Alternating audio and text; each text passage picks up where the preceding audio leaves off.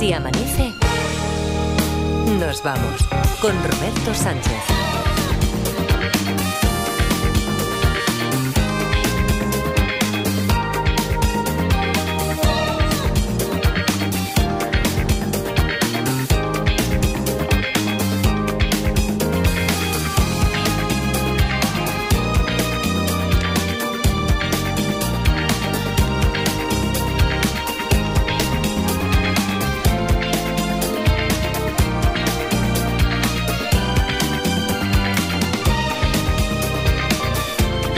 5 y 5, 4 y 5 en Canarias. Segunda hora de Si Amanece Nos Vamos aquí en la cadena SER. Voy a hacer spoiler de una cosa. Es que eh, no, no, no puedo resistirme.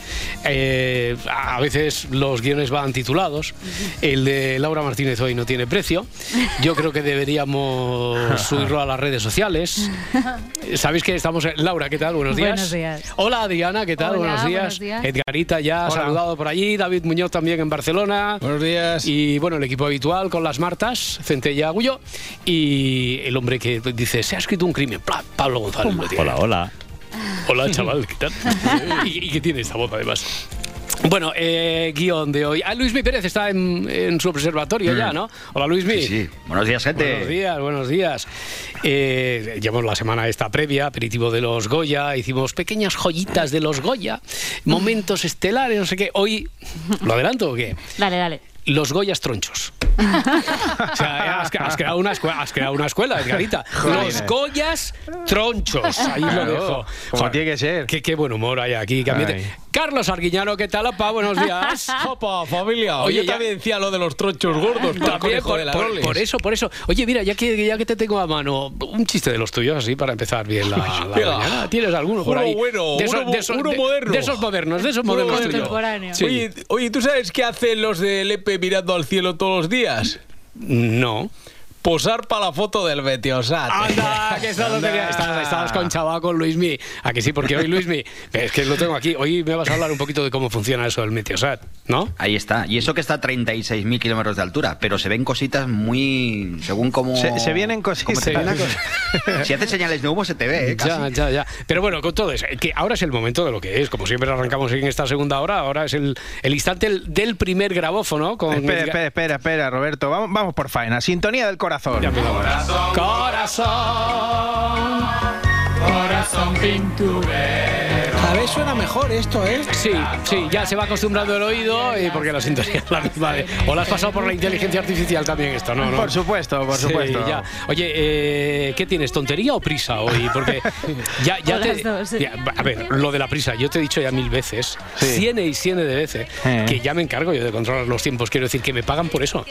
Eh, Ya. O sea, que tú no te preocupes, tú a lo No. tuyo y ya voy controlando los tiempos. No, si yo controlar no controlo nada. Lo que pasa es que eh, no quiero ni hacer introducción a la sección ¿Por qué? porque es que me enredo, digo chorradas o, o me meto en fregados. Que ayer sin querer, o sin querer yo nada de eso, hablé sobre el mundo del toreo y ya hay polémica por ahí, es, casi que, no sé qué. es que, es que te, te, te viniste arriba en banderillas. Sí, ¿eh? nunca Claro. mejor dicho, ¿eh? Claro. Eh, así que directamente a lo del cuore, amigo. Vamos Vale. a ello, que esto viene cargado como un camión de mudanzas. Hablemos de Juan José Padilla, el torero. ¿O- otra vez? No, no, no, es broma, es broma. Vale. Voy a hablar de Anabel Pantoja.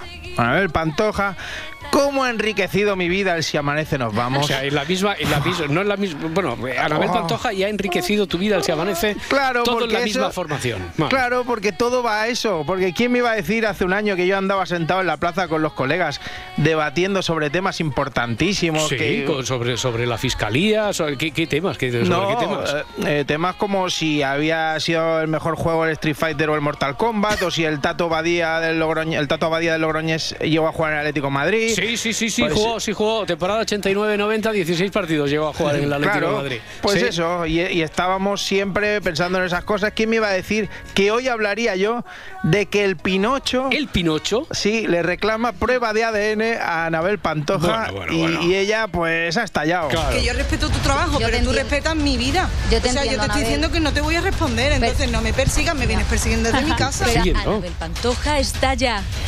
no quiere ni oír hablar de la prueba de ADN que le ha pedido su supuesto hermano Luis Manuel, alias Pinocho, a través de una demanda que ayer mismo presentaba. Lo me dejas que te plantee la pregunta y ya está. Pero Solamente me es que ha parece muy bien que planteas lo que tú quieras, pero es que me preguntas cosas que yo no Que te te puedo pedido- responder. que te Ni han- te puedo, ni quiero, ni me apetece. O sea, O sea, o sea, o sea, o sea, o sea, no quiere colaborar. No, quiere colaborar. No quiere- Oye, El pero- Pinocho. No, ¿y qué, qué reclama el Pinocho? ¿Qué reclama Pues el Pinocho? eso, eh, pues que diga que es su hermana, creo, porque supongo que quiere trincar pasta o exclusivas o eso, pero menudo susto me he dado porque eh, Pinocho también le llaman a un amigo mío y ¿Ah, sí? no, es, no es por las mentiras, es porque va bien dotado, ¿sabes? Que, que gasta un 47-48 y no estoy hablando del pie, ¿sabes? Que, que ¿no? sí, que sí, que sí, que sí, que ya desde, desde que ha dicho Pinocho incluso, ya sabíamos hace un rato que sabíamos de qué, de qué pie cojeabas tú, sí, sabíamos de. Bueno, pues que ahora voy a hablar de Bárbara Rey. Vale. Que el- esta historia. Yo te digo historia- vale porque no tengo más remedio. Si no voy a hablar de Bárbara Rey, pues habla. habla. Si quieres no hablo de ella, pero No, es que esta habla, historia habla, es majestuosa, es buenísima, ¿eh? es Majestuosa, Bárbara Rey, majestuosa.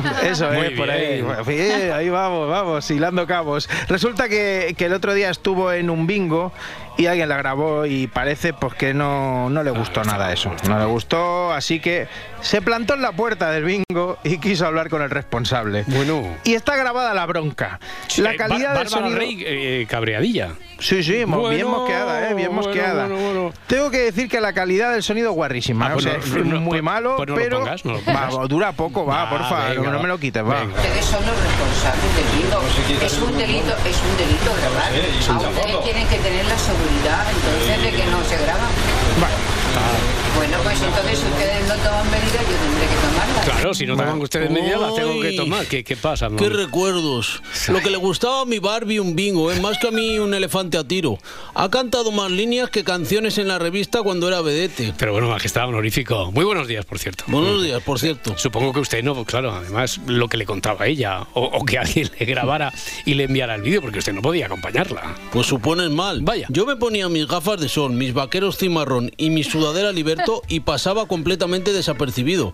Lo mejor del bingo es que comías por cuatro duros y los cubatas estaban regalados. Ah, y cambiaba la voz, ¿no? Porque usted sabía imitar también a Ángel Cristo. Sí, sí, yo sabía imitar a Ángel Cristo, sí, perfectísimamente. Eso, claro. Al final, cuando uno iba chispado en el bingo, ya mezclaba los, los números y. Bueno, salvo Barbie, que era una profesional y jugaba con 10 cartones a la vez. No. Madre Vale, bien, eh, programa cultural de hoy. Eh, ¿Alguna cosa más del corazón Garitas? Oye, me gusta como nombre de su sección, ¿eh? Ah, sí. Corazón Garitas. Corazón Garitas. Sí, tengo una cosica más. Ya sabes que, que el tiempo es oro en la tele. Corazón Y en- Garitas. vale, voy, voy con, la, voy- voy con Sí. la movida siguiente o, Tira, tira, o tira. ponemos a Yo me a cantar si Tira, quieres. tira, Garitas, Bueno, que el tiempo es oro en la tele, eh, presentado por Constantino Romero. No, el tiempo es oro en la tele y en Y ahora son soles tenían dos notis, ¿vale? ¿Dos? ¿Dos? Sí, una, una que Isabel Preisler se sale de juerga y otra que Íñigo Nieva va al gym porque Vale. se ha puesto fanegas, ¿no? ¿Pero O ya sea, hay porque- alguna, alguna relación entre una y otra? no, pero, Se ha puesto pero- fanegas. sí, ha hecho por vivir, de, de hueso ancho ahora mismo. Sí. Y ent- entonces pensaron, esa gente es familia, Ya. busca un nexo y lo metes todo en el mismo reportaje. Así de sonriente vemos a Isabel Preisler tras salir a cenar con unos amigos a un exclusivo restaurante de la capital. A 11 días de cumplir 73 años, la socialité está feliz y disfruta de su soltería. Y mientras la suegra se divierte, el yerno sufre en el gimnasio. Aquí vemos a Íñigo Nieva poniendo a punto sus abdominales, una tableta que últimamente ha estado escondida debido a la buena vida. Palito, venga. Ah, Anda, mira, este Íñigo y yo tenemos mucho en común. ¿Ah, sí? ¿eh? Los dos hemos estado escondiendo últimamente la tableta de abdominales. Pero bien Y, y la de chocolate con leche, que Xavi es muy goloso y como me la pille se la zampa de una sentada. Tiene la tableta, presidente, lo que pasa es que se la ha derretido, pero bueno. Oye, vaya movida lo de los tractores, ¿eh? Que no ¿Qué veas lo que me ha costado pa- llegar a la radio, ¿qué- ¿eh? ¿Que también quieres opinar sobre eso? Eh, ¿Qué- no, qué? no. Opina no, de no. que- Eh, ¿Opino de qué? No, Opino no de decías qué. que no querías meterte en más follones. No, si, si no es eso, yo estoy a muerte con la gente del campo, que Ya. yo vengo de ahí. O sea, deben mejorar sus condiciones. Claro. Eso está claro, aunque estoy seguro que las de ahora son mejores que hace 50 años. ¿Por qué lo sabes? Hombre, porque mi padre viene del campo y me decía siempre, tú no hubieses aguantado la vida en el campo, tú eres muy vago. Y eso es verdad, que era muy vago. Pero eh, yo cuando era niño, me, me decía, yo cuando era niño me levantaba, iba a llevar las ovejas, después al cole, por la tarde al campo, le salían unas 33 horas al día. ¿vale? 33 O sea que- horas de sol, de sol. de, de sol. Pero volviendo a lo de antes, les deseo una mejora, pero que por favor, si hay una urgencia, lo primero es lo primero. ¡Listo! ¡Que hagáis paso un momento! Pues tengo que pasar que me estoy haciendo de vientre. ¿Qué quieres que haga? Claro, los, pi- los piquetes tienen que tener también unas Hombre, excepciones. Eso coño. es peligrosísimo, hombre. Hombre. Ti- Tienes ahí la tortuga sacando la cabeza, ti- ti- tienes que sacar el Producto Interior Bruto. Tienes a ET ya en la cesta de la bici, ¿sabes? ¿No? Lo que es- Sí, o sea, como, como lo del Sí. Pinocho, desde el principio lo sabíamos, sí. sí. bueno, tenemos nueva estafa del amor. ¿Otra más? Sí, sí, sí, sí, sí, Roberto, hijo mío, otra vez, otra vez. La gente no aprende. Por cierto, ah, mira, esto lo voy a improvisar ahora. ¿El qué, Eh, ¿Por qué nos dejaríais embaucar eh, si os envían un mensaje privado? Pero- Hola, soy, y por ejemplo, a mí, ya os pongo el ejemplo. Hola, Edgar, soy Maribel Verdú, quiero casarme contigo. Me tiro de cabeza, me quitan toda la pasta. Sí. Sí, sí, Ma- sí. sí, Maribel Verdú, o sea, te quita toda la pasta. Tuve dando datos por ahí. Tuve dando información. Verás sí. tú mañana No, si 10 tenía- perfiles de Maribel Verdú por Instagram enviándome mensajes. Si tenías razón lo de la vara de Avellano esa y tu padre, tu abuelo todo, se- tenía razón toda tu familia. Eh, eh, ¿Por quién perderíais un poquito la chota? Eh, mira, yo voy a hacer a alguien que está de actualidad, que creo que además Adriana Mourelos lo comparte, Sí. y es eh, Jeremy Allen White, el actor de The Bear. Ya. Luego, Sí. es Ah, verdad. vale. Lo Por compartimos, ese. pero, pero qué estupenda se pone ella. Yo voy a tirar a lo patrio. Yo por José Coronado. A José Coronado. de- Me gusta mucho. José Coronado Me encanta José. Coronado. gustan talluditos. bueno, Vale, vale, No vale. era para opinar de los gustos No, de los está bien, demás, está bien, ¿no? está bien. sí, es verdad. Bueno, Bueno, por Lequio también, ¿eh? A Adriana. Bueno, ya se me está pasando. ese también, ¿no? Ese también. de- Lequio va a ah, un día sí y otro no. hoy, hoy no está en eso. Hoy yo estoy más de Coronado. Bueno, Hoy pues mañana no miréis las conversaciones por si acaso llega un mensaje Vale. del Equio privado. Pero claro, eh, o sea, sobre este timo te tengo que decir que en esta ocasión ha sido aún más rocambolesco. Resulta que el estafador cogía fotos de Iker Casillas, Sí. re- recién operado en el hospital de hace tiempo, Sí. y ponía su cara O sea, en el cuerpo de ca- Casillas. su- recortaba su ahí. cara. su cara propia en el cuerpo de Casillas y decía que necesitaba jurdeles para la operación. Ay, madre.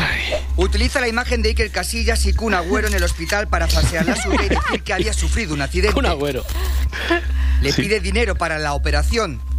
En total, 36.000 euros estafados. Todo comienza con una conversación en una red social. Le envía fotos durante semanas. Empiezan a hablar por el chat, las conversaciones pasan al móvil y se gana su confianza. Ya lo han oído. No, No quiere, quiere colaborar. colaborar, no, no No quiere. te adelantes, Garitas. Ah, vale. Ya lo han oído. La estafa del falso enfermo. No tiene ningún tipo de escrúpulos. Juega con un tema realmente delicado sin pudor alguno. Pero ¿por qué elige los cuerpos de Casillas y el Kun Agüero para los fotomontajes? ¿Acaso se trata de un nostálgico de los derbis madrileños de 2006 a 2014? Hemos intentado contactar con él, pero no nos ha atendido. No quiere colaborar. Muy bien, Ahora sí, Caritas, ahora sí, ahora sí. Y sí. menos cachondeo que mando a mis reporteros a hurgar en tu basura. Seguro que encuentran algo. Seguro, seguro, mucha comida.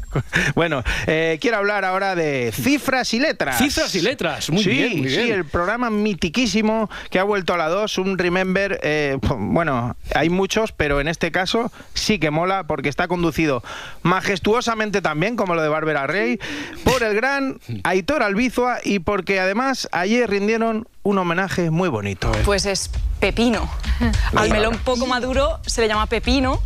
Pero esto es muy interesante porque registrado en la RAE como cosa insignificante de poco valor tenemos pepino, pero coloquialmente pepino puede usarse para decir algo que va muy rápido, va como un pepino. Va como un pepino, como un cohete. Un pepino. Eso es, un pepino, no nos cansamos, ¿eh? No nos cansamos, no nos Oye, cansamos. Roberto, por ¿Qué? fin la justicia está haciendo lo que debe y está pidiendo cárcel para la gente del pádel. Déjalo ahí en alto. O sea, está pidiendo. está pidiendo. Jolines. No, pero Cárcel deja, para la no, gente del deja, pádel. deja que desarrolle. Ah, bueno, No, vale, no, no, no, no, no, no, no, no, no, no, eh, desarrolle, sí, sí, desarrolle, desarrolle. Es que Pues- ya está haciendo amigos, que ya me ha hecho tres o cuatro esta mañana. Por cierto, voy buscando por ahí a ver si tenemos algún contacto de Maribel Verdú para una cosa que después te explico. Vale. Vale, sí, cuenta, cuenta. Hombre, sí, No, tenemos a que- Luis Alegre como contacto de Maribel vale, Verdú. perfecto, Que perfecto. decía lo, del, lo de cárcel del padel, pero que yo voy a muerte con ellos, sobre todo porque los que se han quedado son los auténticos, porque se pasaron la mayoría al CrossFit y ahora los rocódromos. Que esa, ¿Eh, Lau- Laura Martínez? esa, esa es la nueva moda, ¿eh? que me sabe, eh, me sabe mal sacar a relucir cada día esto, pero no me digas que no debe ser placentero esperar debajo del rocódromo con una vara de avellano a que baje esa gente. Que eso tiene que ser precioso. Pues eso sí, eso Pero, tiene que ser. pero cárcel para el pádel, ¿no? Sí, cárcel para el Cárcel. padre. Este ruido que meten las, las bolas, ¿no? Con esas, con esas palas de Navidad, Eso es. pues ha provocado que acaben, eh, bueno, condenando a los dueños de un club de pádel a pagar 35.000 euros y cuatro años de cárcel a una pareja que, que ha estado desesperada por la situación de esos ruidos de las pelotas de pádel en, ruidos de las en pelotas. su vivienda. Bueno, ahora, ahora me cuentas lo del ruido de las pelotas de, de de pádel. pelotas. A partir de las seis que, que tenemos. A partir de las seis más de camioneros, porque hoy salen, Mm. se manifiestan las grandes organizaciones, UPA, COAC. Oye, oigo fatal con estos cascos, tengo Sí. como un eco. ¿Qué es? Pero ¿Qué bueno, si a mí se me oye bien, da igual. Sí, sí, sí, Vale, sí. pues. A- a ti se te oye bien, Ahí se me- a mí se me oye bien. Pues mucho de camioneros, mucho de amnistía y después, en el Ministerio de Ciencia y Tecnología, entre los muchos temas que vamos a abordar, hay uno que ya el otro día Bayo nos puso sobre la pista porque la prensa internacional dedicaba espacio a ello. El camembert está en peligro de extinción. Ahí lo dejo. El camembert está El camembert, el queso camembert, está Ay. en peligro de extinción. Por un tema de los hongos, es- lo, va- lo van a contar en el ministerio, está en Qué peligro de mala extinción. noticia, tú. Esto sí, esto sí que es mala noticia. Esto sí que es mala noticia. Bueno, y más que esos presiden la portada, quiero Bueno, decir. Bueno, pero a mí me dices el lince ibérico, me da igual porque no es comestible, Claro. pero el camembert, bueno, claro. eh, siendo la porta el lince ibérico no es comestible, yo ahí lo pondría, lo pondría en cuarentena. Lo pondría Bueno, en vuelta y cuarentena. vuelta. Con una Por en la eso, boca. por eso. En teoría, en Mira, teoría. pues eh, de- continúa escuchando el programa La Porta porque después en la sección de gastro con Ainhoa Aguirregoitia va a hablar del color de los alimentos, pero sobre todo del color de la carne. ¿Qué nos dice el color de la carne? O sea que La Porta es un programa dedicado, Hombre, dedicado a pues usted. muchas gracias. ¿Vale? Muy, muy interesante, muy interesante. ¡Al loro, eh! Al Pues, loro, presidente. pues eso y unas cuantas cosas más. Muy bien, eh, de- después te cuento lo de. Le vamos a dar un- una, para una cosa con Edgarita. Ah, vale. ¿Vale? Ah, para lo de Maribel Verdú. Sí, sí, Vale. lo de Maribel Verdú, a ver si Para Luis Alegre nos casarme. deja. Para casarla.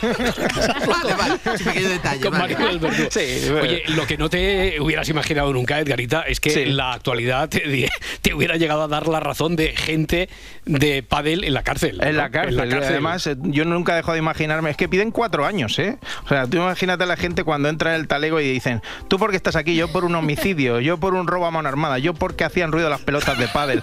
Pues no es lo mismo. Eh, Eso, ya te digo, si no los matan antes las sartenes. ¿Ahora qué? Espera, hombre, pero ¿Ahora qué? que, que me tiene- que- que si no nos matan antes las sartenes, me tienes Sí. en ascuas. Pues salgamos rápido de dudas. Con el uso, las sartenes pueden provocar enfermedades muy graves en nuestro cuerpo. Así alertan los expertos. Hay ciertos componentes tóxicos que son muy peligrosos. Por eso es más necesario que nunca revisar nuestras sartenes. El uso excesivo o inadecuado de la base de la sartén debe ponernos en alerta. Pero no solo hay que tener cuidado con el PFOA, el pegamento tóxico que une el a la sartén. Olvidarla 10 minutos en el fuego también puede acarrear serios problemas. Debemos aprender a limpiarlas de forma fácil y sencilla. Madre mía, no he- lo he hecho todo mal. He comprado siempre una sartén bar- eh, baratísima. No he mirado ni la base, ni el prafois ese tampoco. Eh, la he rascado siempre. Eh, me la he olvidado en el fuego un cuarto de hora. Yo si salgo de esta es un milagro, así que tengo miedo. No me yo, tengo mucho miedo. Ya estamos. Ay. De toda vida de Dios se han usado sartenes con teflón o pefoa, como dicen ahora los cursis. Y nunca ha pasado nada. ¿A que no, Miguel? Claro. De hecho, yo me dedico a lamer sartenes viejas, sobre todo cuando se les empieza a despegar la capa y casualmente estoy mejor que nunca. Va, Mira, va tengo- muy bien, va, Se le ve, sí, va se muy le ve. bien para la voz. Para la voz, sí, sí. para- mejor que el clorurato potásico. Más aterciopelada que nunca. Voy a terminar con el soldado arguiñano. Ah, mira qué redondito nos va a quedar esto. Bien, bien, bien. Nuestro bien. cocinero favorito que explicó una anécdota de cuando estuvo en la mili. Sí. No sé si yo te he comentado que cuando estuve en la mili era el, El- el en caboita, Viella, sí, primera sí, compañía, sí. ¿no? Te, lo, Sí. te lo he dicho, ¿no? Tengo una anécdota fabulosa con unas maniobras en San Gregorio. No, no, no, si eh, pa- para, para. Mejor la anécdota Arguiñano. Eh, cuando yo hice la mili en el 69 y nos daban un chusco, era el chusco, la- el pan que nos daban a los soldados, y le metían bromuro. Bromuro, ¿Qué es eso, bromuro? pues bromuro, pues parece ser como estábamos 2.000 tíos con 20 años para que no se nos pusiera el, el aparato reproductor. Así, ya muy lo con- potente. lo conseguían. Le metían, le metían bromuro.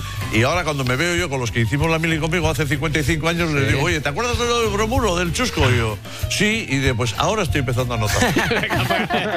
Carlos, este es mejor que el de, el del Meteosat, pero la anécdota. Esto, esto, más que real, esto no será un chiste escenificado, ¿no? Esto no es real. Oye, totalmente real. Tengo muchas anécdotas de cuando hice la mili. Una vez a mi compañero, Andoni se llamaba, le dijo un sargento, el sargento Aguirre, soldado, hice la bandera. Y Andoni respondió, ah, pues le ha quedado muy bonita mi sargento. es que es que sí, bueno, bueno.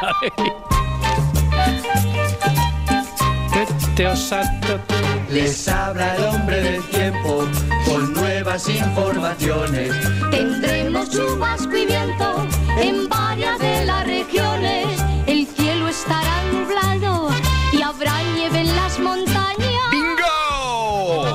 Luis, me vamos, por favor. Y frío el resto de España. Bueno, a ver si a ver si tenemos línea al menos en esto de las lluvias para el jueves 8 de febrero.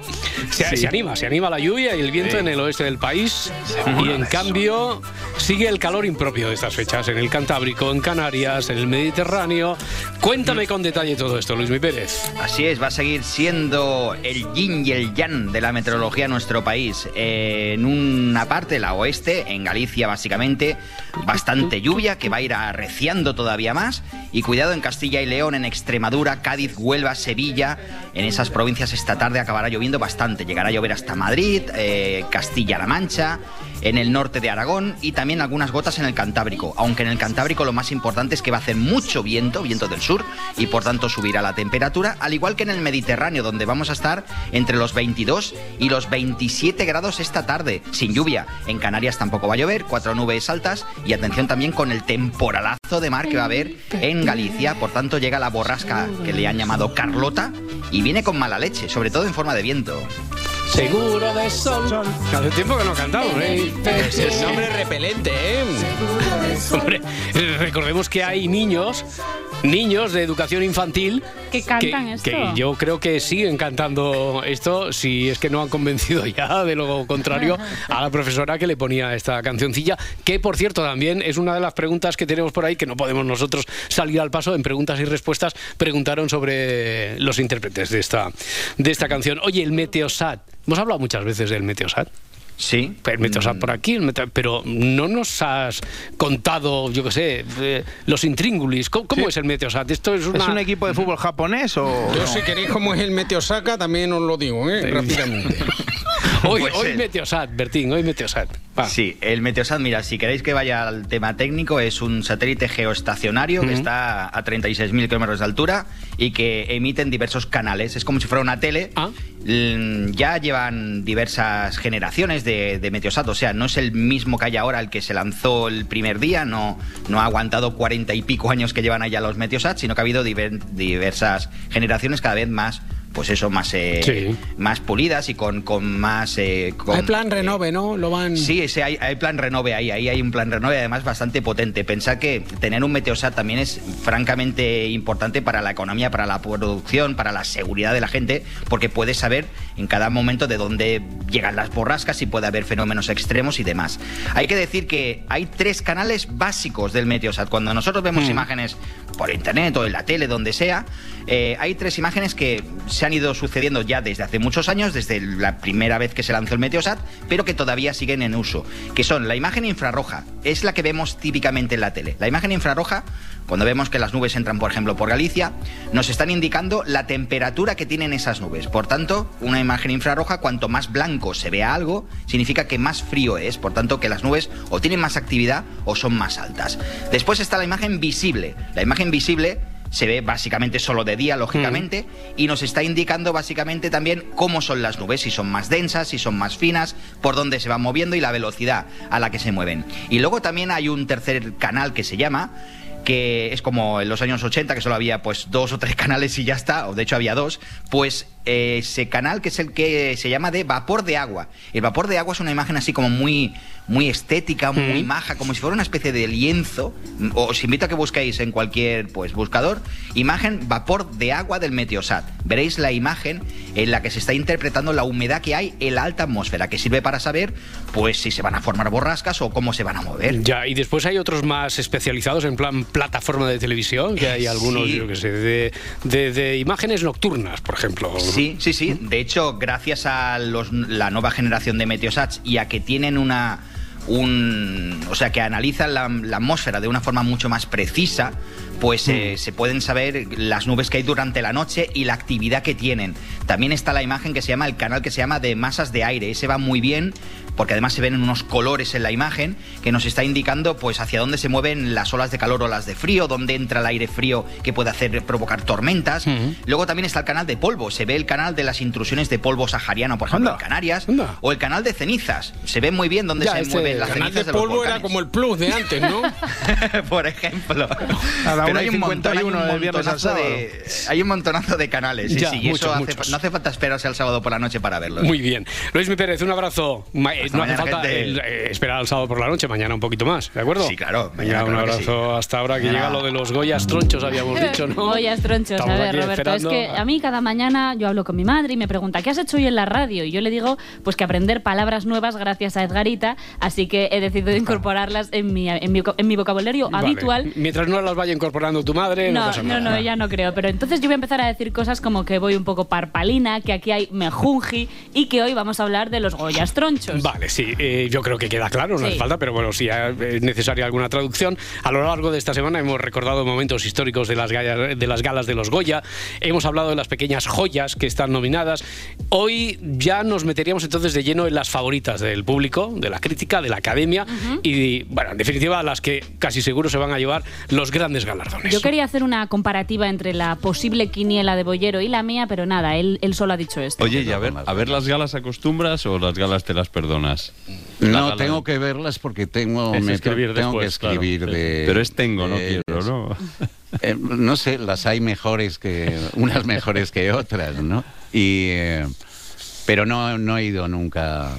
A, Presencial, a la gala. físicamente, no has ido nunca, no, nunca. ¿qué dices? Pues si puedo no voy a esos sitios. Bueno, pues nada, que, ¿Qué dices? ¿Qué claro, dices? oye, que si él Le no flipa, quiere ir, ¿eh? jefes de prensa de la Academia de Cine, por favor, aquí estoy, dadme A a, esos él- a mí sitios, su dice, si puedo no voy a esos sitios. A esos Ya ves, sitios. Nada, nada. Oye, Bollero dice que no va, no va a esos sitios, pero. A ver, yo me acuerdo, no olvidemos que estuvo involucrado en parte en un gag de la gala que presentaron, aquella que presentaron Joaquín Reyes y Ernesto Se- Que creo que fue de Espilla, ¿no? 2018. Pero Puede nada, ser. Roberto, que, que no tenemos porra de bollero, así que os vais a tener que conformar con la mía. Ay,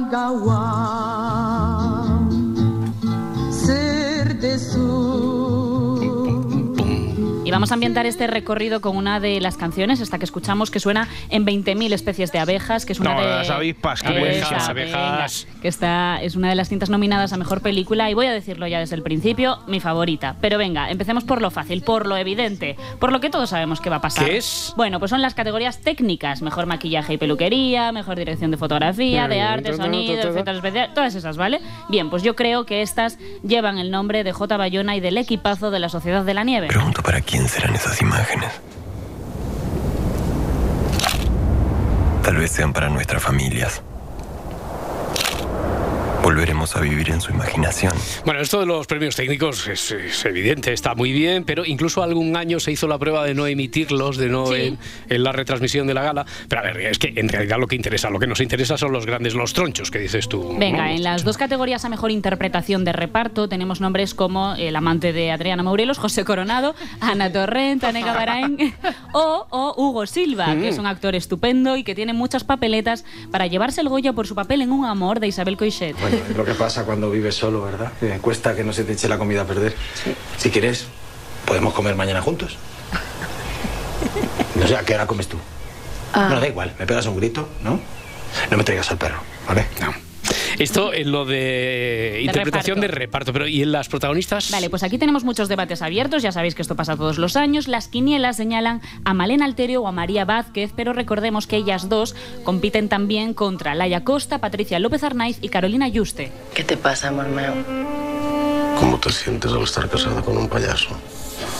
Idiota. ¿No tienes la sensación de que te han cambiado el marido? Bueno, pues ahí escuchamos a Carolina Yuste junto a David Verdaguer en Saben Aquel, el biopic de Eugenio que firma David Trueba. En la categoría de mejor actor protagonista, pues casi todas las miradas apuntan hacia él, hacia Verdaguer, que ya ganó un Goya en 2018 y dijo esto al recoger su premio. Hoy esta tarde he tenido teatro en Barcelona y he venido corriendo. Y una mujer eh, me ha dicho, ¿dónde vas tan guapo? Digo, voy a los Goya. Y me ha dicho, ¿a, a- a verlo o a, o a ganar un premio? Digo, pues no lo sé. Y ella me ha dicho, bueno, pase lo que pase, dale besos a todos. A todos. Entonces, cuando esto se acabe, yo estaré en un rincón y vais pasando, por favor. y ya está. Muchas gracias. ¡Viva el cine! ¡Viva la cultura! ¡Viva el cine! Bueno, estamos acercándonos al final, llegamos a las categorías más importantes, a las tronchas de las tronchas. Esa es. Que son mejor dirección y mejor película. Vale, ¿no? pues en mejor dirección, la troncha number one, se encuentran los grandes nombres de esta edición, evidentemente como Bayona, como Coixet, como Víctor Erice, pero también se han colado otros nombres un poquito menos conocidos para el gran público, como Elena Martín, la directora de Criatura. És tan guapo. Mira, carinyo, tu saps que s'ha de fer servir protecció, no? Però m'esteu espiant o alguna més fàcil. Mencionas a Erice, pero en las porras no está apareciendo mucho, ¿no? Pues no, el retorno de Víctor Erice ha sido el gran acontecimiento del cine español de esta temporada, un maestro del audiovisual que nos regaló obras maestras como El Sur o El Espíritu de la Colmena, pero es cierto que con su nueva película, Cerrar los Ojos, todo es una incógnita. La Academia premiará toda la trayectoria de un director como él o se irá con las manos vacías. Se llamaba Julio Arenas y era actor. Desapareció de la noche a la mañana, un día de hace 22 años, cuando estaba rodando una película. Me alegra muchísimo que haya aceptado participar en el programa. Nos costó Dios y ayuda a encontrarle hasta que supimos que ya no vivía en Madrid. Yo escribí el papel pensando en Julio. Nunca hemos hablado tú y yo de lo que pasó.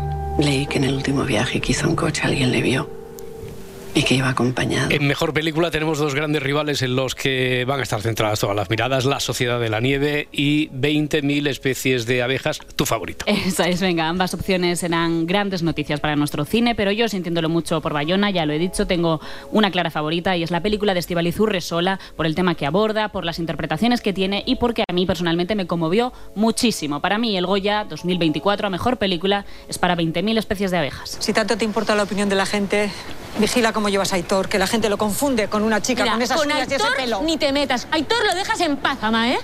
Ponle límites, que ese niño está muy confundido. Va a estar confundido, ama, que tiene ocho años. De verdad, ¿no entiendes eso? Tiene ocho años, es un niño con una sensibilidad especial que está explorando, no está confundido. Explorando, pero no te das cuenta que eres tú la que le está haciendo especial, consintiéndoselo absolutamente todo. Bueno, pues gane quien gane, este ha sido un gran año para nuestro cine, donde hemos visto apuestas muy distintas entre ellas, el retorno de algunos de los grandes clásicos de, de nuestro audiovisual y la aparición de voces nuevas muy interesantes. Y las películas que has mencionado están, están en Están, plataformas. sí. están todas, están en Filming en Movistar Plus y La Sociedad de la Nieve en Netflix. Si amanece, nos vamos. Con Roberto Sánchez. 5 y 36, 4 y 36 en Canarias. Abrimos el kiosco ahora para repasar la prensa del día con Adriana Mourelos. La protesta del campo entra en Barcelona y llega a 10 autonomías. Es el titular del país. Más de un millón de tractores, más de un millar de tractores tomaron ayer la Gran Vía de Barcelona. Las reivindicaciones del sector se centran en precios justos, control de importaciones de fuera de la Unión Europea, menos burocracia y en el caso de los agricultores catalanes se añade el malestar por las restricciones por la sequía. La policía desalojó a los agricultores concentrados en el puerto de Castellón y hubo cargas en Granada. El campo amenaza colapsar los centros logísticos de las capitales, titula ABC y cuenta este medio que los tractoristas distribuyen mensajes a través de WhatsApp explicando su plan. Desde dentro de las ciudades, cortar el acceso de autovías, redes y rotondas de enlaces entre las carreteras. Los bulos medioambientales, y no solo, que se están infiltrando en las protestas agrarias. Es el titular del diario.es. En las protestas se difunden mensajes falsos como que existe una destrucción arbitraria de presas o que España está en riesgo de perder su capacidad de suministro de alimentos. Es lo que cuenta este medio digital. El presidente del Gobierno anunció ayer que va a reforzar el cumplimiento de la ley de cadena alimentaria. Nosotros estamos facilitando la adaptación a la normativa de la Unión Europea, estamos simplificando la PAC, estamos implementando cláusulas espejo y vamos a fortalecer la ley de cadena alimentaria. Y el ministro de Agricultura, Luis Plana, recordó ayer en el Congreso que Partido Popular y Vox no apoyaron esta ley. La ley de cadena, señora presidenta, seré muy breve. Que ustedes y, y Partido Popular no quisieron apoyar. Pues mire, no la quisieron apoyar y en Francia están pidiendo que se reforme la ley francesa para introducir lo que el gobierno de España introdujo en la ley española en materia de la prohibición de la venta a pérdidas. Netanyahu da portazo a la oferta de tregua de Hamas. Es titular del país, lo lleva también en portada a la vanguardia. El primer ministro israelí anuncia que no cesará la presión militar y que busca una victoria total. Además, ha evidenciado la poca influencia que tiene Estados Unidos en la crisis actual. Nunca se hace de noche en el Alcatraz de Bukele. Este titular lo encontramos en el país junto a una imagen en la que se ven decenas de presos en el centro de confinamiento del terroris- de terrorismo de, de El Salvador. Cuenta el país que ha tenido acceso a la prisión junto a otros medios que una luz artificial baña 24 horas al día las celdas en las que viven hacinados los presos. El infierno en la tierra para los mayores criminales. Lo leemos en la portada del Mundo. El Centro de Confinamiento del Terrorismo puede llegar a albergar 40.000 presos y en su primer año de existencia se mantiene bajo la sombra de las violaciones de los derechos humanos, las condiciones en las que se encuentran, la incomunicación con sus familiares y los posibles arrestos a inocentes. Y para la contraportada con Marta Centella en el Confidencial, bueno, leemos ahí un titular de esos que nos pone frente al espejo de lo que somos en esta época que vivimos. Atención, tengo una hora libre el mes que viene. ¿Cómo hemos matado la espontaneidad en los planes? Nada, nada es espontáneo ya. Roberto, hemos matado la espontaneidad y ha muerto el tiempo libre. Correcto. Yo que me recuerdo esperando a que me timbraran los amigos para bajar a jugar o en verano, esperando un plan divertidísimo de última hora. La realidad es que ahora todo se hace a golpe de calendario. Total, que, bueno, esto les habrá pasado, nos pasa, que un día empiezas a reservar en un restaurante con dos semanas de antelación y acabas enviando una instancia a un amigo en febrero para tomar unas cervezas a ver si le va bien una tarde de junio. Y todo eso, pues si tienes suerte, porque en junio empiezan los conciertos y quizá no has apuntado bien alguno, o lo que es peor, no lo ha apuntado tu amigo. Estamos hipotecando el tiempo libre de nuestro yo del futuro, pero también haciendo que la vida pues tenga menos chispa, no hay margen para la improvisación. Bueno, es cierto que todo está enfocado a sacarle el mayor partido al, al tiempo, a costa de cualquier cosa. Y además no hay forma de escapar. Yo no quiero ser pesimista, pero hasta en los bares, eso de tener una hora y media para comer, porque después llega otro grupo, al final pues no ha- hace que no puedas que puedas tener pues cinco o seis planes en un mismo sábado, un despropósito. Hmm. Hemos matado hasta la sobremesa. Claro, hasta la sobremesa, hasta en los bares. Qué bien me vendría hoy poner la cuña esta del bar de Ya, Pepe. Pero hoy no, hoy deportes, deportes, deportes. Sobremesa me acuerdo siempre cuando Rajoy se fue, se despidió y se, y se quedó hasta las nueve de la noche. Me encanta ese, que Ya salió que- desorientado el Ya que pobre. me voy, me voy de verdad, ¿no? Sí, sí. Qué, qué tarde aquella, ¿eh? Qué tarde aquella. Se me ha hecho de noche. Qué tarde. Pero era con tanto tiempo encerrado, luego pues estaba desorientado Es cuando salió. como el bingo que no tiene ventanas para no saber. Pues lo mismo, ¿eh? Bueno, en deportes el Athletic Club venció al Atlético de Madrid 0-1 en la ida de las semifinales de la Copa del Rey. En As y Marca ilustran su portada con la misma foto de Berenguer celebrando como un loco el gol que marcó al transformar un penalti que casi no es. Joder, madre, madre mía, vaya viaje que le pega a Reinildo. ¿eh? Eh, fue un partido disputadísimo, calentito, pero no tanto como la previa, con las declaraciones de Enrique Cerezo. Ay, no sabe lo que hizo. Yo te lo diré y te lo, como luego pondréis lo que queréis o vas a poner lo que quieras. Hombre, lo yo que- te voy a decir, yo siempre le he conocido al Athletic Club de Bilbao como Bilbao. Aquí en Segovia, en todos los sitios donde yo he vivido, siempre le he conocido como el Bilbao. Que ahora dicen que se llama Athletic, pues que se llama Athletic. Que se ha llamado siempre Athletic, pues yo, chicos, la verdad es que no me he enterado. Eh, presidente Cerezo, pero- pero- que, que no sabía que se llamaba Athletic. Pero, esto, esto es cosa de los modernos. pero ¿cómo, cómo, cómo le gusta meterse en charco moderno? Pero, eh, ¿qué charco ni qué charco? Si, si me acabo de enterar que ahora se llama Athletic. De toda, la vida, de toda la vida ha sido el Bilbao. Aquí en Segovia, en Guadalajara, en todas partes. No sé por qué se molesta la gente. Si hubiera dicho Bilbao, Ya. todavía. O sea, en las películas de Flix Olé es el Bilbao, ¿no? Cuando sale El, tal, el Bilbao, el, Bilbao. siempre. Y Y que de no es el Bilbao, igual un, un documental del Bilbao, ¿eh? Para Flisolé. que no, es, que no es el Bilbao, que es Athletic, Athletic Club. Esto no es nuevo, es de toda la vida, presidente. Vale, vale, ya lo he pillado. Vale. Lo importante es que hemos palmado y tendremos que remontar en la vuelta cuando vayamos a Atleti. Es así, ¿no? No, es así, igual. más o Tira, menos. tira, tira, Edgar, Es así, más o menos. El- al Atlético le anularon un penalti en el último minuto por fuera de juego de Morata. Y como decía, aún queda la vuelta. Escuchamos primero a Simeone. Eh, para mí hicieron un partido muy bueno. Cometimos un error y en estas eliminatorias los errores se pagan. Eh, la verdad que el equipo trabajó muy bien el primer tiempo. El segundo tiempo muchísimo mejor aún, donde jugamos todo el segundo tiempo en campo rival. Tranquilidad. La tranquilidad es lo que más se busca, sí. Eh, sí, la, la tranquilidad, sobre todo la tranquilidad. La vuelta contra el Bilbao será Otro. complicada, Hola, pero otro. iremos a morir. Otro igual que el presidente. Nada, la vuelta contra el Athletic Club, que es de Bilbao, pero es el Athletic Club. Yo, ¿no? yo no me quedo con los pequeños detalles, Roberto. Lo siento si ofendí a algún aficionado del Atlético Bilbao. El que estaba contento era Valverde, que ya sabes que es de mis prefes, aunque digamos que no es alguien que lo exteriorice mucho. Bueno, el primer tiempo nosotros hemos estado mejor, bueno, mejor, hemos Bien, estado bien, bien, bien. llegando a, a Pasable, sus pasable, zonas de rondando el área, em, eh, y bueno, le ha venido un poco el, eh, el resultado, el gol, el segundo ellos han empezado empujando mucho, nos ha costado asentarnos un poco en el campo, luego nos hemos asentado y para nosotros era fundamental que ellos no perdieran eh, de vista su portería, porque evidentemente nos iban a empujar mucho. Poco más IP, perdón. Poco, partido normal. en el Real Madrid, bueno, una noticia. Una noticia es que un partido de la NFL americana se va a disputar en el, en el Bernabéu en 2025. Sí, será un contrato multianual que se Ah, llama. multianual. Así que habrá más partidos de rugby americano de ese. como Veo, veo se- que controlas el tema este, de- del tema este también, ¿eh? Sí, sí, sí. Eh, presidente Florentino, ¿qué tal? Muy buenos días. Buenos días. ¿Qué, qué está leyendo? ¿Se puede hacer que se- qué, qué- qué hace con esos papeles? ¿Esto? Sí. Son mis apuntes de la NFL. Me estoy convirtiendo en un experto. Ya sé casi tanto de fútbol americano como de baloncesto. Ya, y supongo que todo esto es porque, según parece, como nos estaba diciendo aquí el Garitas, el nuevo Santiago Bernabéu va a alber- a albergar un partido de la NFL esto el año que viene, en 2025. Así es. Y al final es como el fútbol, pero con tíos más grandes. Hay porterías, césped, un balón, amelonado, pero un balón. Sí, ¿sabría usted decirme, por ejemplo, qué equipos juegan la Super Bowl este, fin de- este año? Vamos a ver, por supuesto, claro. Están los San Patricio 49. San Francisco, San Francisco 49ers, Niners, que me ha, me ha apuntado aquí, así como suena. 49ers me ha apuntado aquí, Forti- bueno, San Sí. Patricio, San Francisco. Fra- Francisco. Así que si nos ponemos exquisitos. Mira, los otros sí que me lo sé, son los Kaiser Chiefs. Kansas, Kansas Chips. Lo, lo que dice usted es un grupo de música. son las patatas. No, ya, ya. Venga, sí. Pues son las patatas entonces. Joder, ¿cómo está mi amigo Don NFL, eh? Ni que fueras Ponsetti. Bueno, y en el Barça ya están pensando en el futuro, tienen un sueño. Sí, ayer habló Deco, que es portada de Sport, y dijo que de momento no piensan en entrenadores. Eso quiere decir que ya están pensando en entrenadores. Guardiola es un gran entrenador, no hay ninguna discusión.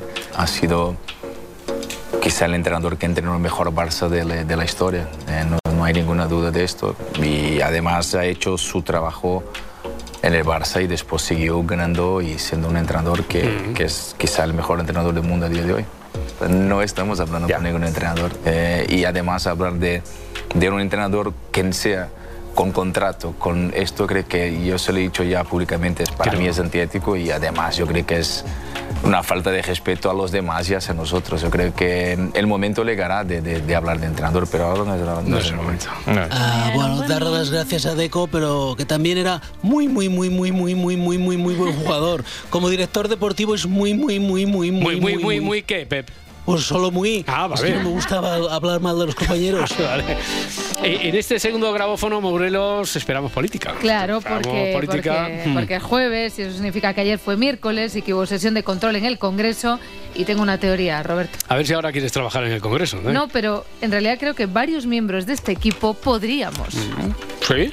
Sí, lo- los si amaneces, ¿no? El partido si amanece democracia, yo lo veo, ¿eh? A ver, compañeros, yo creo que debería ser un nombre más cinematográfico. El PSSC, Partido Si Amanece Sin Causa, o el PSLL, lo que, ama- lo que el Si Amanece se llevó. Ya, ya. En el Congreso hay muchos. No solo trabajan políticos, hay muchos Ya. otros trabajos también, ¿no? Ya, pero a ver, yo lo que quiero decir es que aquí hacemos guiones, ¿no? Sí. Vale, pues podríamos ser asesores de los políticos españoles porque el Congreso cada vez se parece más a la típica taberna irlandesa donde hacen monólogos a 10 pavos los viernes por la noche. Vamos, que ayer estaba viendo la sesión del control de control en casa y me pedí una Guinness. Señor eh, Feijó, A ver. como ya sé por dónde va y, y además eh, se ha descubierto como un experto en química orgánica, le recordaré que uno de los principales usos del metanol es el disolvente. Y quizá de ahí le vengan a ustedes eh, la falta de argumentos durante todos estos años. Anda. ¿Lo, lo habéis pillado? El disolvente, si es que mis asesores podrían ser guionistas del intermedio. Bueno, acordaos que lo de la química orgánica, el metanol, todo eso viene por este momento de fejo. Y recordarán también ustedes la culpabilización y la estigmatización de la ganadería, haciéndoles responsables de las emisiones de metanol a la atmósfera. Vale, y eso que recordemos que Feijó dijo en su día... No voy a participar en el Club de la Comedia. Pues no, no, no voy a participar. Y no porque no pueda, ¿eh? que yo era el más gracioso de mi grupete de amigos. Me llamaban el David Letterman de Urense, no te digo más. Pero que, claro, ¿qué pasa si eres monologuista y te funciona un chiste? Pues como a Sánchez, que tiras. Dejen ustedes de utilizar el metanol para hacer oposición, señoría. Las tres, opo- las tres propiedades del metanol son las siguientes, señor Feijó. Primero, incoloro, como su proyecto político para España. Vamos. Segundo, inflamable, como su afán por la hipérbole y el insulto. Y tercero, tóxico, como su catastrofismo económico y su afán Bueno, Ay, ay, hasta No está mal, no, ¿eh? no está mal, ¿eh? pero echa en falta otro tono, como hay tres propiedades del metanol que son innegables a la raza humana y que se hubiera olvidado a los, otros dos. Ahí sí que no borda. Pues no, no se le olvidó y además es que hasta tres veces salió el metanol. Muchas gracias, señora presidenta. Otra propiedad de- del metanol, no. de los usos del metanol también, señor Feijó, es el combustible. Vale. El combustible es lo que ustedes están intentando utilizar en Cataluña para avivar un fuego que Mm. felizmente fue superado, que fue la crisis del año 2017. Venga, otro que se quedó atrapado en un chiste en concreto es ese Oscar Puente. El ministro de Transportes ayer Feijóo lo sabe muy bien porque viaja, no viaja en Falcon, viaja en el tren de alta velocidad que el gobierno socialista ha llevado a Galicia. Hemos puesto en servicio los primeros trenes abril, pronto. No viaja en Falcon porque no quiere. claro. Vale, esto, esto de Oscar Puente viene de esto, de Feijo. Yo no soy presidente porque no me vendo ni vendo a los españoles, señoría. Yo no soy presidente porque no me vendo ni vendo a los españoles. Pero sobre todo viene de este momentazo y estas risas, acordaos, estas carcajadas de Pedro Sánchez. Nace la original teoría de no soy presidente porque no quiero. Oye, cuidado, cuidado. Esta es muy buena. Está buena. Señor Feijóo, no es presidente porque no quiere. Es más, ha llegado a proclamar que es el primer español que renuncia a ser presidente del gobierno pudiendo ser. Se estaba pasando bien ahí el presidente. sí. Es, es- sí, es que me hago una gracia a mí mismo. Mira que lo había ensayado 20 veces delante del espejo, pero me sigo descojonando. A ver, Ay, Oscar ay, Puente ay, ha repetido sobre todo en Twitter muchas frases con este porque no quiere sobre Feijóo, desde que porque no quiere no es Nobel de la Paz hasta, min- hasta ministro de Universidades. Otro protagonista de la jornada en el Congreso fue el ministro de la Presidencia, Félix Bolaños. El empeño del Partido Popular era ayer el de ponerle un mote. Empezó Elías Bendodo. Mañana lleva usted, ¿eh? Vaya mañana. Mire, yo creo que usted es como la Santísima Trinidad. En torno a usted agrupa poder ejecutivo, poder legislativo, poder judicial. Por, por cierto que un segundito después a Bendodo se le atragantó el símil. Por tanto, será posible que me conteste a estas preguntas que le voy a hacer. Vale. Bolaños, Santísima Trinidad, Bolaños también sastre. Se ha convertido en una sastrería a medida. Eso lo han conseguido ustedes y se arrepentirán, porque a cada sesión el independentismo le va a pedir una talla más. Cuyos, eso es lo mismo que me pasa a mí cada vez que visito a mi sastre, que tengo que pedir una talla más. Bueno, Bolaños también saludó muy amablemente a Cayetana Álvarez de Toledo, a la que podemos ver de nuevo en esta sala de monólogos. Bienvenida, señora Álvarez de Toledo, a la primera línea de nuevo del Partido Popular. En este Partido Popular del señor Feijó, donde ser un ultra es un mérito para tener puestos de responsabilidad, le deseo que haya tenido un viaje a Argentina muy placentero, con su familia política, con la familia ultra. Decía Bolaños que se premia ser ultra para formar parte del show. No siempre. Feijó sobre Cayetana el pasado mes de diciembre. Me dice que me ha criticado. Sí, es verdad. Y yo a ella también. Empate. Empate. Hemos discrepado. ¿eh? Y- pero es que esto es un partido político, es ver usted. No es eh, adorar al, al líder, no. Bueno, acordaos que Bolaños se refirió a Cayetana como ultra, pues Cayetana Usted, Bolaños. Bolaños, es el ultra mayor del reino. Bueno, en realidad, el ultra vicario del ultra mayor del reino. Un burócrata que confunde la convivencia entre los españoles con la conveniencia de su jefe y sobre todo del jefe de su jefe que vive en Waterloo. Así que como le dije una vez, hoy le repito, usted solamente puede gritar ultra ante el espejo y si quiere hasta quedarse afónico. Esto es un poco Beetlejuice, Beetlejuice, Beetlejuice. ¿eh? Feijó, Feijó en realidad no puede más. Cualquier gobierno europeo caería por esto. Le aseguro que usted también caerá. Tú también caerás. Lleva seis meses dedicados en cuerpo y alma a una sola cuestión, la amnistía. Tiene que darse cuenta que cuatro años así son insostenibles.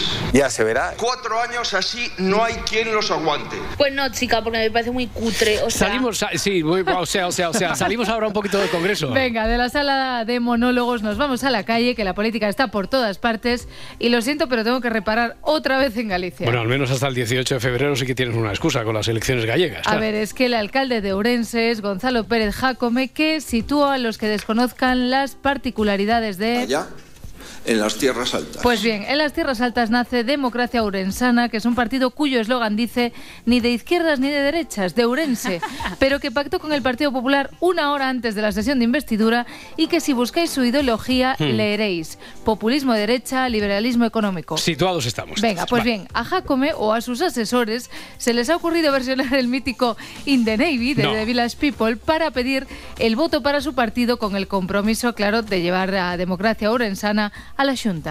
Oye tú, oye tú, Ourensano decides tú. unirse al barco, y Ana y la Rúa, que vengan también venir. Esto es muy duro, ¿eh? Hombre. Buenísima, la verdad. saca, Carballiño. Pero a ver, a ver, el estribillo. Poquito, ahora. Venga, Rivadavia, que no falte nada. Los municipios Sí. Era Anastasia, ¿no? Sí, sí, sí. ¡Vamos, Viene, viene. Orense! Vamos. Lo vamos a conseguir. Ahí vamos. Lo petamos, ¿eh? Ourense va a decidir. A la Junta. Ya tenemos cancioncilla para el día de hoy. A la Junta. Ourense debe elegir. Orensana. Venga, Hasta aquí, vale, hasta ya, aquí, ya, hasta ya. aquí, hasta aquí. Dudo mucho, os lo digo, que no hay ahora Tienen mi voto, tienen mi voto. No hay ahora mismo ni un solo grupo de WhatsApp de gallegos en el que no esté este temazo. Pero sigamos en lo territorial. Carlos Mazón, supongo que no imaginaba que ya estaban grabando grandes clásicos y una cámara de televisión ha cazado de lleno al presidente de la Generalitat Valenciana quejándose de cómo lo trata la tele pública valenciana. Bueno. Punto. A ver si no me dejáis para de los anuncios, como siempre. Anda. Sí, igual, me van a dejar para después de los anuncios, como siempre. Como siempre, aquí la cosa es quejarse. Como Abel Cagalle- Caballero. Oh, no, me, ca- me cago en todo, es verdad, Es ¿eh? que como se estaba quejando, Abel Caballero picadísimo haciéndose un y tú más con los dineros que salen de la Junta de Galicia. El lunes convoqué un pleno extraordinario para mostrar nuestro rechazo total, Total. a que Rueda le haya dado 5 millones de euros a Ferrol para su campo de fútbol y le dé 0 euros a Vigo para el campo de fútbol de Baleiros. Es un ataque a esta ciudad que no vamos a No tolerar. vamos a No vamos a No tolerar. lo vamos a tolerar. We will not tolerate this. Queremos más dinero para el campo del Celta y para bombillas LED, que las navidades pasadas nos quedamos cortos. Por cierto, cada día me parezco más Arturo Fernández Chatín. Correcto. Bueno, eh, queríamos hacer un programa redondo, circular, al menos. Eh, empezamos con el juego de los detectives, la primera hora. Llegamos ahora con otro detectives en el Congreso. Todo empieza, como dijo ayer Javier Casal. Una denuncia que parece de risa.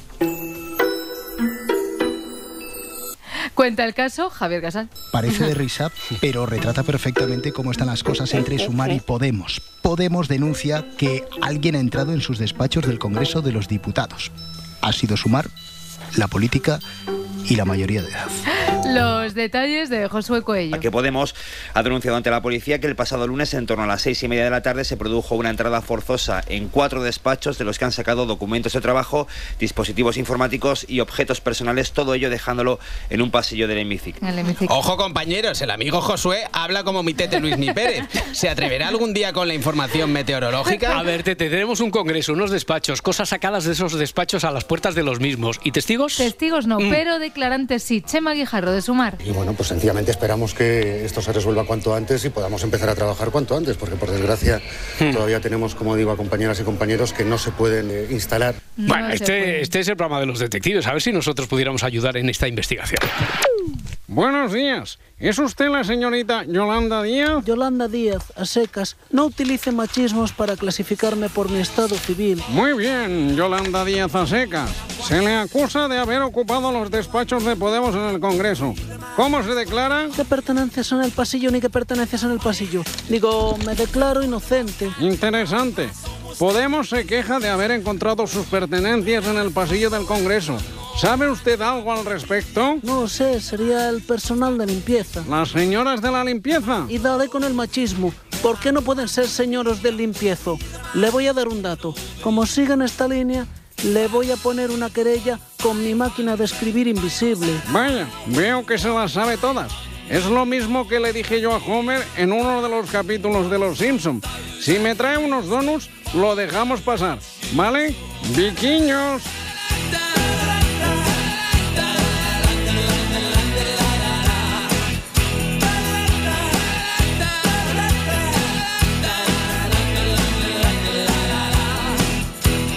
Si amanece, nos vamos. No voy a participar en el Club de la Comedia. Una denuncia que parece de risa. Yo no soy presidente porque no me vendo ni vendo a los españoles.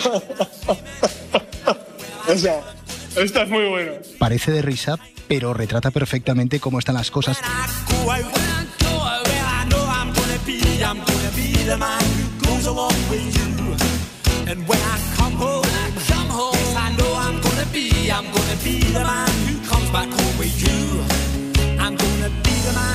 Señor eh, Abascal, eh, ¿cómo está? Buenos días. Comunista, psicópata y separatista.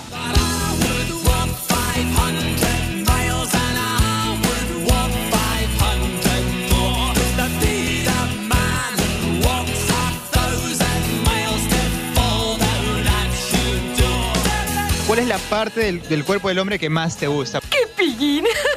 Pues es pepino. La parte que me hace feliz. Coloquialmente, pepino puede usarse para decir algo que va muy rápido, va como un... un, un, un pepino.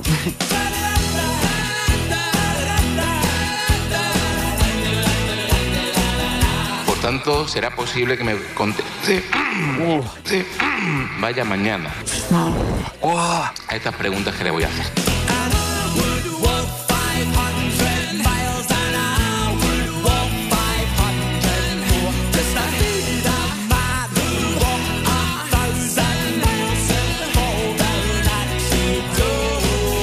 Si amanece, nos vamos. ¡Listo! ¡Que hagáis paso un momento! Con Roberto Sánchez. Pues tengo que pasar que me estoy haciendo de vientre. ¿Qué quieres que haga? Arriendo, que es gerundio. Cadena Ser.